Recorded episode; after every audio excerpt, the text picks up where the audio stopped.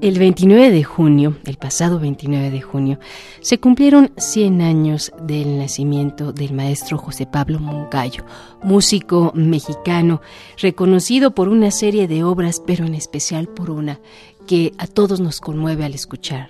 Se trata de Guapango.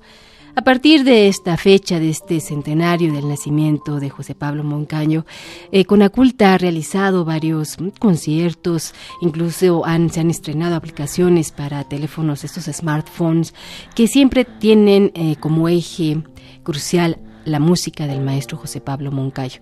Radio Educación se suma con gran placer a esta, pues sí, celebración, a este recordatorio de que en tierra mexicana nació José Pablo Moncayo hace 100 años, el pasado 29 de junio.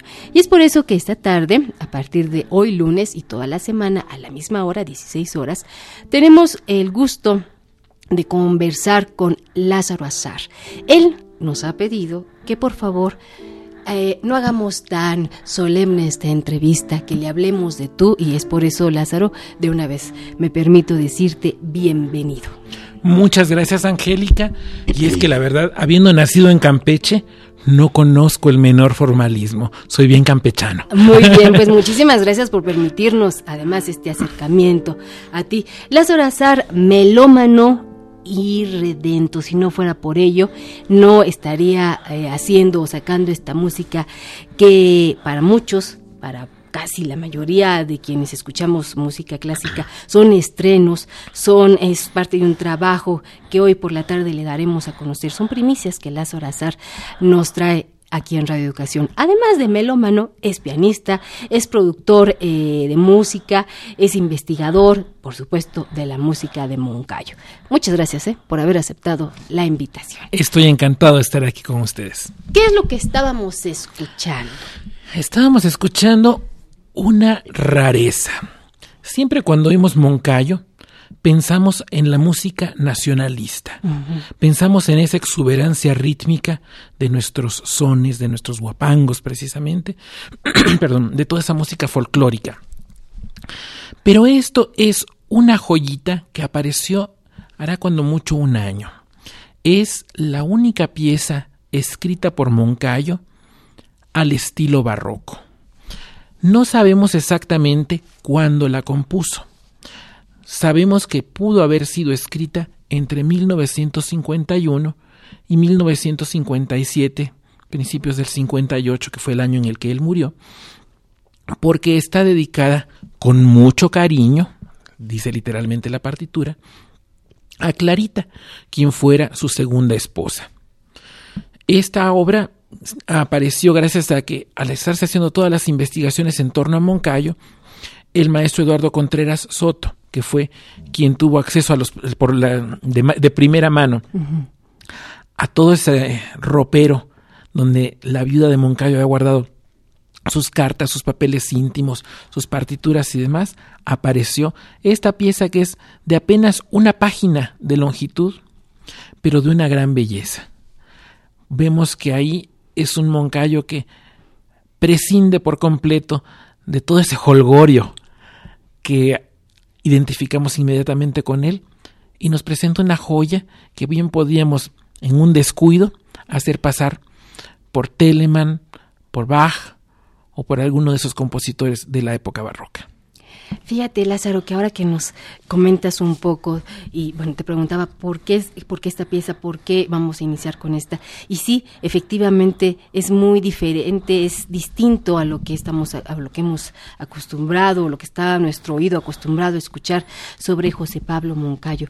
Pero ¿Por qué hablar de José Pablo Moncayo? ¿Por qué Lázaro Azar destinó este tiempo, destinó, eh, digamos, aquellos minutos que iban rescatando la música de este importante músico? Mira, eh, todo mundo podría decir que porque era algo que tenía que hacerse este año, que celebramos el centenario del nacimiento de Moncayo. Eso es la versión oficial. Quienes abrazamos un proyecto de esta naturaleza, necesitamos un plus. Tú sabes que hay cariños y fobias que se heredan. mi cariño hacia Moncayo se lo debo no en gran medida, sino en su totalidad, a la persona que fue para mí el mejor amigo que he tenido, mi maestro, mi tutor, mi madrastra odiosa, en fin, de esas personas que la vida es en un arrebato de generosidad llega eventualmente a ponerle a uno en su camino.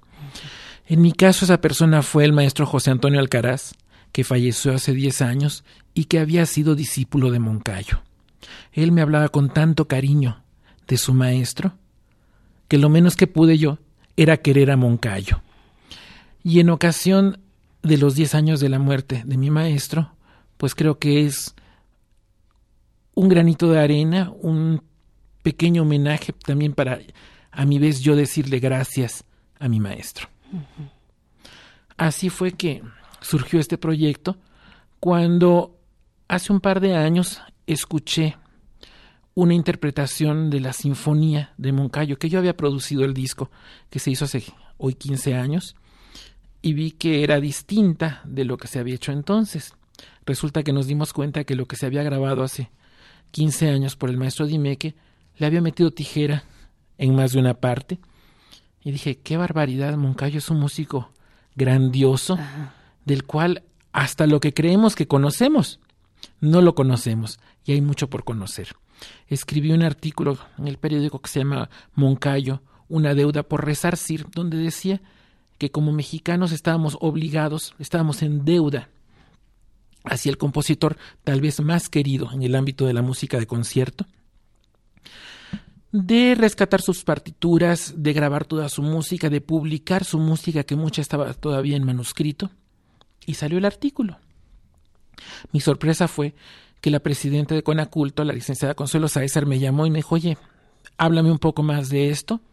Le dije, ¿Qué pues sabes más? Exacto, pues yo en ese momento no crees que sabía mucho más. Le dije, no, pues es que creo que esto es algo que ustedes deberían de hacer. Pero había unas pistas. Sí, y me dijo, pues suena interesante. Eso fue en agosto de 2010.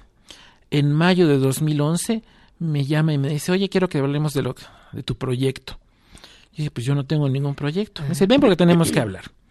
La sorpresa es que me dijo, se lo planteé al presidente Calderón y le encantó la idea y entonces pues adelante, se va a hacer lo de Moncayo.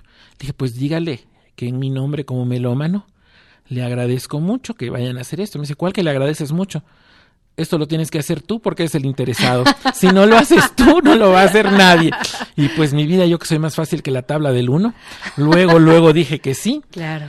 Y nos lanzamos a esto, que era una, es una labor titánica, monumental, y si no hubiera sido por la inconsciencia de la locura que era hacerlo, a lo mejor hubiéramos dicho que no.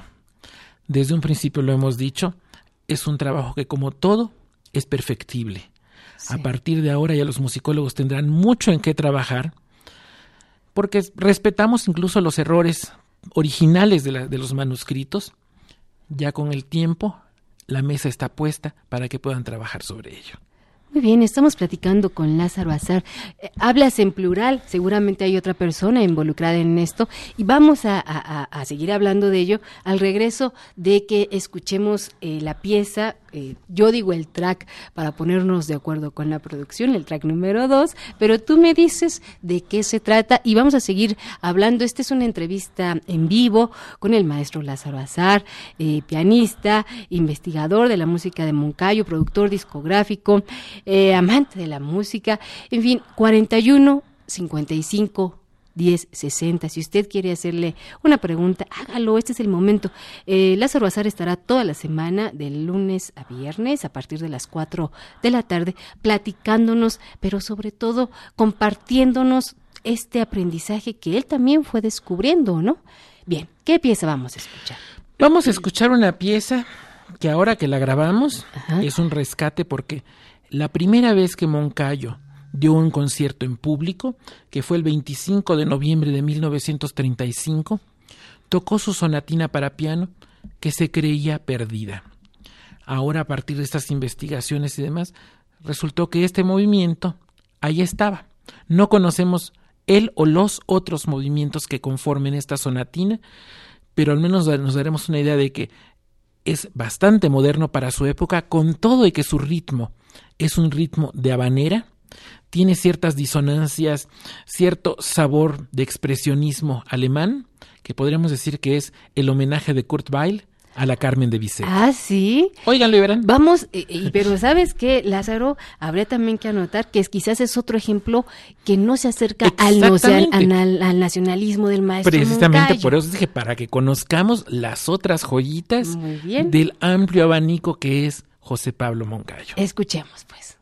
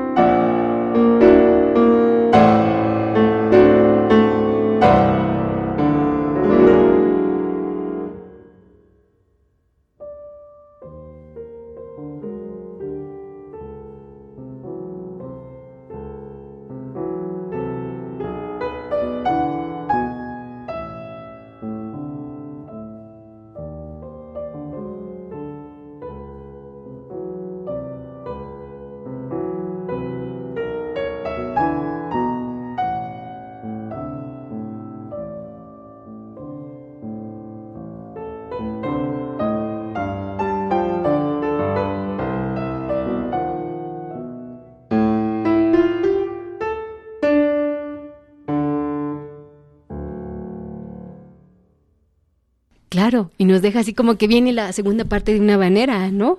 Pues ahí no sabemos qué seguía. Ajá. Pero eso ya lo tenemos y eso ha sido rescatado. Y además está como este sello eh, de melancolía un poco de la música alemana, ¿no, Lázaro? Sí. ¿No? De todas las canciones que hemos oído infinitamente con Ute Lemper, por decirte. Sí, ajá, sí. eso. Ajá. Bueno, pues eh, estamos en vivo en una entrevista bastante agradable, si me lo permite decir. Gracias. Eh, con el maestro Lázaro Azar, 4155 1060 nuestro teléfono en cabina. Antonio Suárez ya nos llama él ya nos llamó y nos comenta, felicidades al maestro Azar por la investigación que ha hecho del José Pablo Moncayo, el maestro José Pablo Moncayo, y a lo que a mí se refiere, muchísimas gracias, señor Antonio Suárez. Pues, a ver, decíamos que había, que hablabas en plural, hay más personas eh, involucradas en esto, son eh, que musicólogos, claro. pistas, cuéntanos.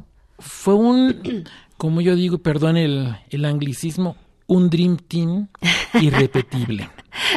Eh, que dejó de ser sueño, ¿no, Lázaro? la verdad, sí.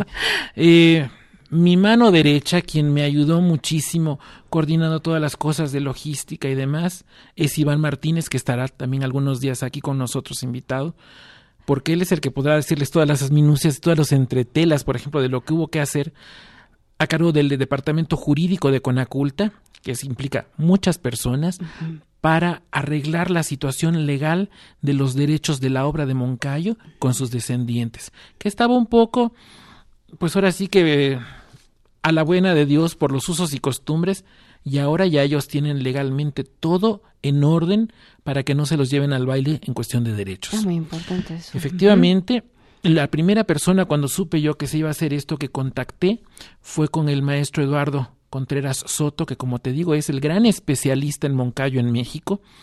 le pedí su colaboración, le dije, nos encantaría que hicieras un libro de Moncayo, una biografía, y me dice, pues ya la estoy haciendo, solo que me va a demorar más del tiempo en el que ustedes tienen que entregar esto. No tenemos su libro, que yo ya espero que pase el año o dos años más que él calcula para terminarlo, porque va a ser el libro que todos hemos estado esperando sobre Moncayo. Pero sí contamos con su generosísima aportación de escribir las notas para cada una de las obras de este disco, de estos ocho discos.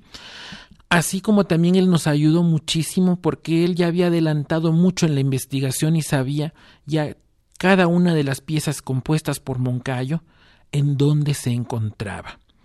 Ya sea el manuscrito, la primera edición, él decía, eso está a resguardo en la biblioteca del conservatorio, esto otro lo tienen en ediciones mexicanas, esta otra pieza está en los archivos de la familia Moncayo. Realmente él nos allanó muchísimo el camino. Así con él, en la parte de, de las partituras, porque también se hicieron las partituras de toda esta música, pues Iván Martínez coordinó un gran equipo de copistas, 10 personas que copiaron todo, y luego obviamente toda la gente de publicaciones de Conaculta que se hicieron cargo ya de hacer la edición de los libros, del diseño, en fin, todo lo que va por ese lado. Por el lado de las grabaciones, ahí sí, corrió ya más directamente a mi cargo, eh, desde la elección de la parte técnica, eh, pues en los años que llevo yo en este negocio, sabía que el mejor ingeniero de audio en México es el ingeniero Humberto Terán, para todo lo que implica grabar música clásica. Entonces le dije, Humberto, necesito que estés a la cabeza de esto. Dada la magnitud del proyecto, me dice, sí, pero vamos a dividirlo. Sería ideal que un proyecto de esta magnitud también le abra la puerta a algunos jóvenes ingenieros de audio que ya tienen gran carrera en el extranjero y en México todavía no los conocemos. Entonces él invitó a Nobel Jurado, que fue quien se hizo cargo de las grabaciones de piano, a José Luis Aguirre, que fue quien estuvo al frente de las grabaciones de música de cámara, y ya con mucha más experiencia, al maestro Bogdan Savistovsky, que fue quien se hizo cargo de las grabaciones sinfónicas, todos ellos supervisados por Humberto Terán. Y ya, cuando se hizo las grabaciones, ahí sí yo fui quien, digamos que determinó el elenco y quien hizo el casting. Porque además tú eres pianista, pero tú no ejecutas en estos discos. No, eso ahora sí que y bastante tengo ahora sí que no, se puede chiflar y tocar. Muy bien. chiflar y bailarla. Eh, para lo de piano, invité a Guadalupe Parrondo, que ya tenía una larga trayectoria en cuanto a hacer música mexicana. Eh, no conocía ella muchas de estas piezas porque, como te digo, fueron hallazgos recientes, pero ya por lo que había trabajado las obras con sus alumnos y ella misma, algo llevaban de andado el camino. Lo curioso fue que cuando vimos las obras cuánto duraban más o menos, originalmente habíamos pensado que íbamos a salir con nueve discos, un disco para cada género, por así decir, pues no iba a ser posible, porque por ejemplo la música coral, junta dura cinco minutos. Entonces vamos a sacar un disco de cinco, entonces lo agrupamos con la ópera, que felizmente es una ópera breve, entonces todo eso vocal cabe en un solo disco. Y vimos que las dos sonatas con piano escritas por Moncayo podían agruparse en el disco de música para piano solo y la maestra Parrondo dijo pues si es así yo quiero ser la pianista de eso y se involucró más allá de aquello para lo que originalmente había sido invitada. Qué bueno.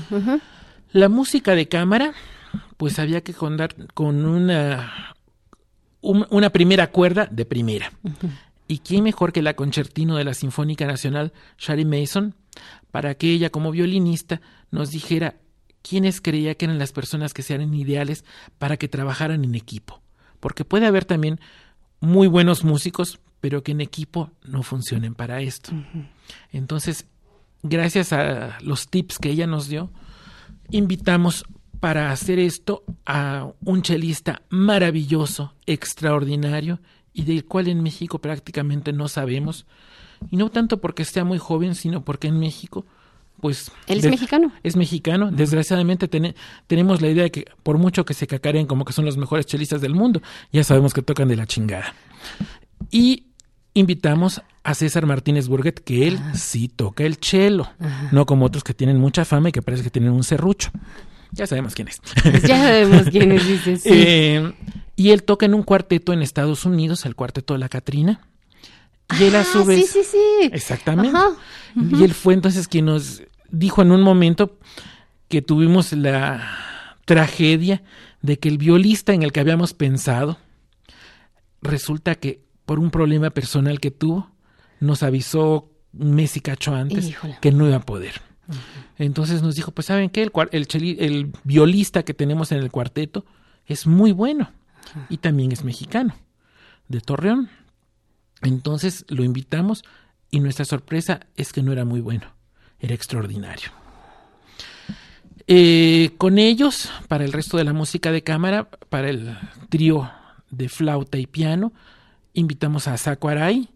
Y obviamente si invitamos a Saco Aray, quien es la pianista con que ha tocado siempre, la maestra Ana María Tradati, que fue también un gozo para mí decir que ya he podido trabajar con ellas dos, que las he admirado desde siempre. La parte sinfónica fue un poco más complicada. Desde un principio no hubo la menor duda de que el director tenía que ser Enrique Batis.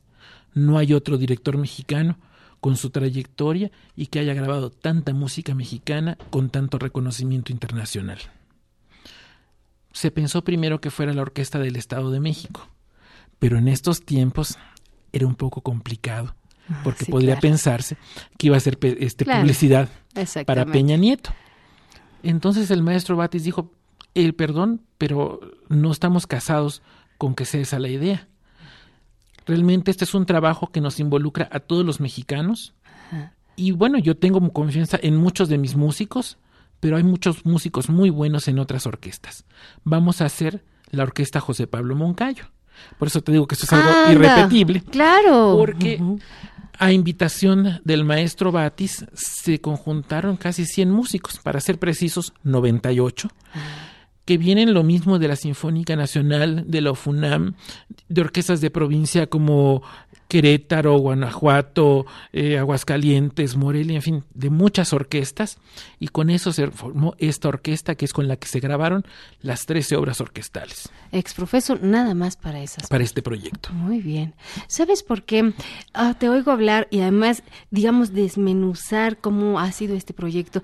Y es muy importante porque en una palabra lo dice. Estos eran, sin duda, los requisitos que se tenían que cumplir para poder sacar este disco de José Pablo Moncayo, donde vienen primicias que esta tarde nos has venido a compartir. Ya escuchábamos una, eh, que era eh, la primera... el- el- La zarabanda La zarabanda y después el tiempo de danza. que ambas cuando se, eh, se estrenaron en 1300 1935 Eh, La segunda. La segunda. Y la primera no tenemos constancia de ni siquiera de que haya sido tocada en público previamente. y sabes por qué lo pienso eh, Lázaro porque hay un antes y un después de Guapango hay un antes y después de 1941 para ser más precisos del 15 de agosto de 1941 el estreno de Guapango qué hay de, de este antes de Moncayo, que se refiere, pues si ponemos una fecha o digamos, eh, si lo hiciéramos de manera visual, si pusiéramos 1941, ¿qué hay atrás de esta fecha del maestro Moncayo? Mira, lo curioso es lo siguiente. Y lo curioso y lo injusto. Todos oímos el guapango y pensamos en Moncayo. Pero lo que no tenemos conciencia es que el guapango es la pieza menos original de Moncayo. Responde sobradamente y con excelencia al encargo que le hiciera Carlos Chávez de hacer una obra con temas folclóricos veracruzanos para la repetición en México de un, de un concierto que había realizado el año anterior en Nueva York, en que le había encargado también un guapango a Jerónimo Vaqueiro Foster, y que era un guapango bastante furris, grisecito, blandito, sin mayor enjundia. Y eso no le gustó mucho a Chávez. Y sabiendo Y, ya... eh, Moncayo era, era su alumno, ¿no? Exactamente. Era su protegido. Y sabiendo del colmillo, del oficio, de la excelencia de Moncayo, le dice, no, tú recopílame unos sonecitos huastecos. Y se va el maestro Moncayo a Veracruz, oye esos sones y los toma tal cual y tal cual los orquesta. Claro, los orquesta con tal exuberancia de Sí. colores, vitalidad rítmica y demás. Sobre todo consideremos que era un joven de 29 años que todo el mundo se desborda en elogios y en entusiasmo y por eso muchos consideramos el guapango nuestro segundo himno nacional. Así está además, ¿no? Inclusive los especialistas lo consideran así. Eh, pero si nos ponemos a ver, en, en realidad es la obra menos Moncayo de Moncayo. ¿Por qué? Porque es una obra con temas ajenos.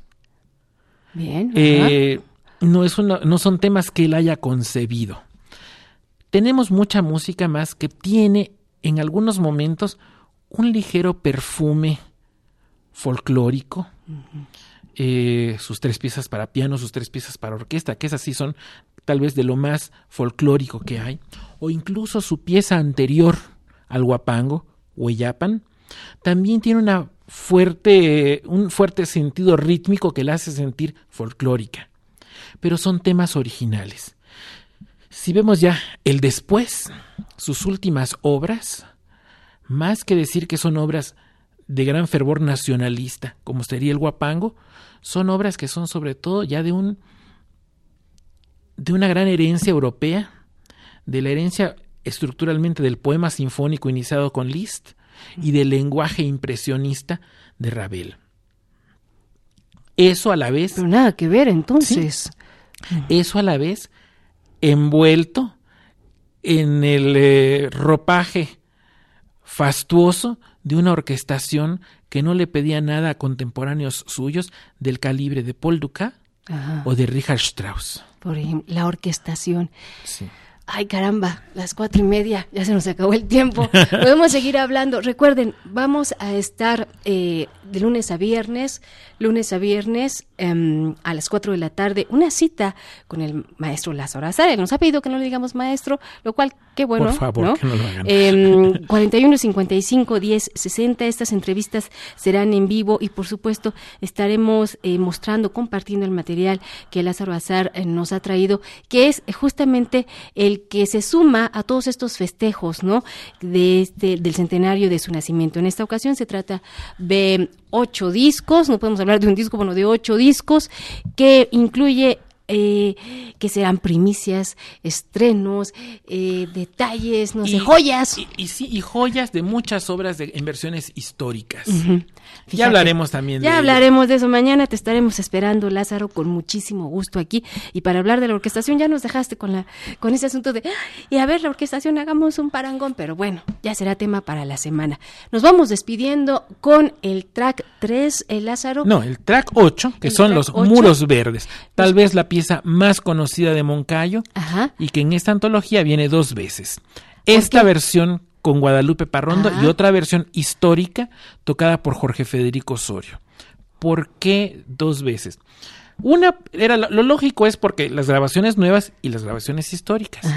Pero aquí por mis pistolas, bajo mi responsabilidad que asumo, he de decirles que cuando íbamos estábamos haciendo la grabación, la maestra Parrondo me dijo, "Mira, la puedo tocar tal como está escrita. Pero ya sabemos que Moncayo no era un gran virtuoso del piano. Y hay cosas, hay ideas suyas que me doy cuenta que se quedó corto a la hora de escribirlas, porque está la intención y todo, pero no sabía él cómo. Me dice, yo creo que si aquí le pongo una nota más a la octava en el bajo, si aquí esto lo, lo subo una, hay más colorido, hay más riqueza y estamos respetando su discurso íntegramente. Cuando lo oí, lo menos que pude fue acordarme de aquella grabación maravillosa que hizo Horowitz de los cuadros de una exposición de Mussorgsky, que son los cuadros, pero enriquecidos. Y dije, sería un pecado de mi parte no preservar para la posteridad la grandeza de la maestra Parrondo, enriqueciendo una de las obras cumbres del catálogo de Moncayo. Y si ya teníamos la versión fidedigna al texto, con Jorge Federico. Claro. ¿Por qué no presentar las Un regalito más. Exactamente. Bueno, pues esta también, ahora que te escucho, Lázaro, es otra forma de conocer al maestro Moncayo, ¿no? Una ventana más de las muchas que ya hemos abierto para reconocer el talento de este músico mexicano. Escuchemos, pues, esta pieza y con ello nos despedimos. Lázaro, muchísimas gracias por haber estado A ti, en esta cabina. Y mañana seguimos la charla. Mañana seguimos la charla. Muchísimas gracias.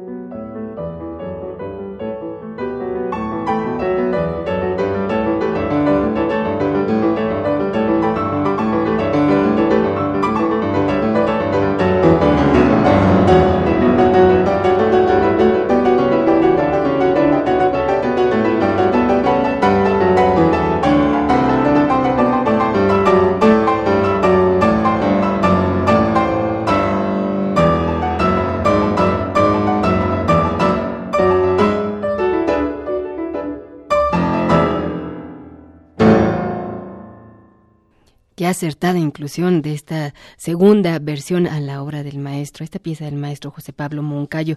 Recuerde usted eh, toda esta semana a las 16 horas una cita con el maestro Lázaro Azar para platicar o a propósito del centenario del nacimiento de José Pablo Moncayo. Lo estaremos esperando.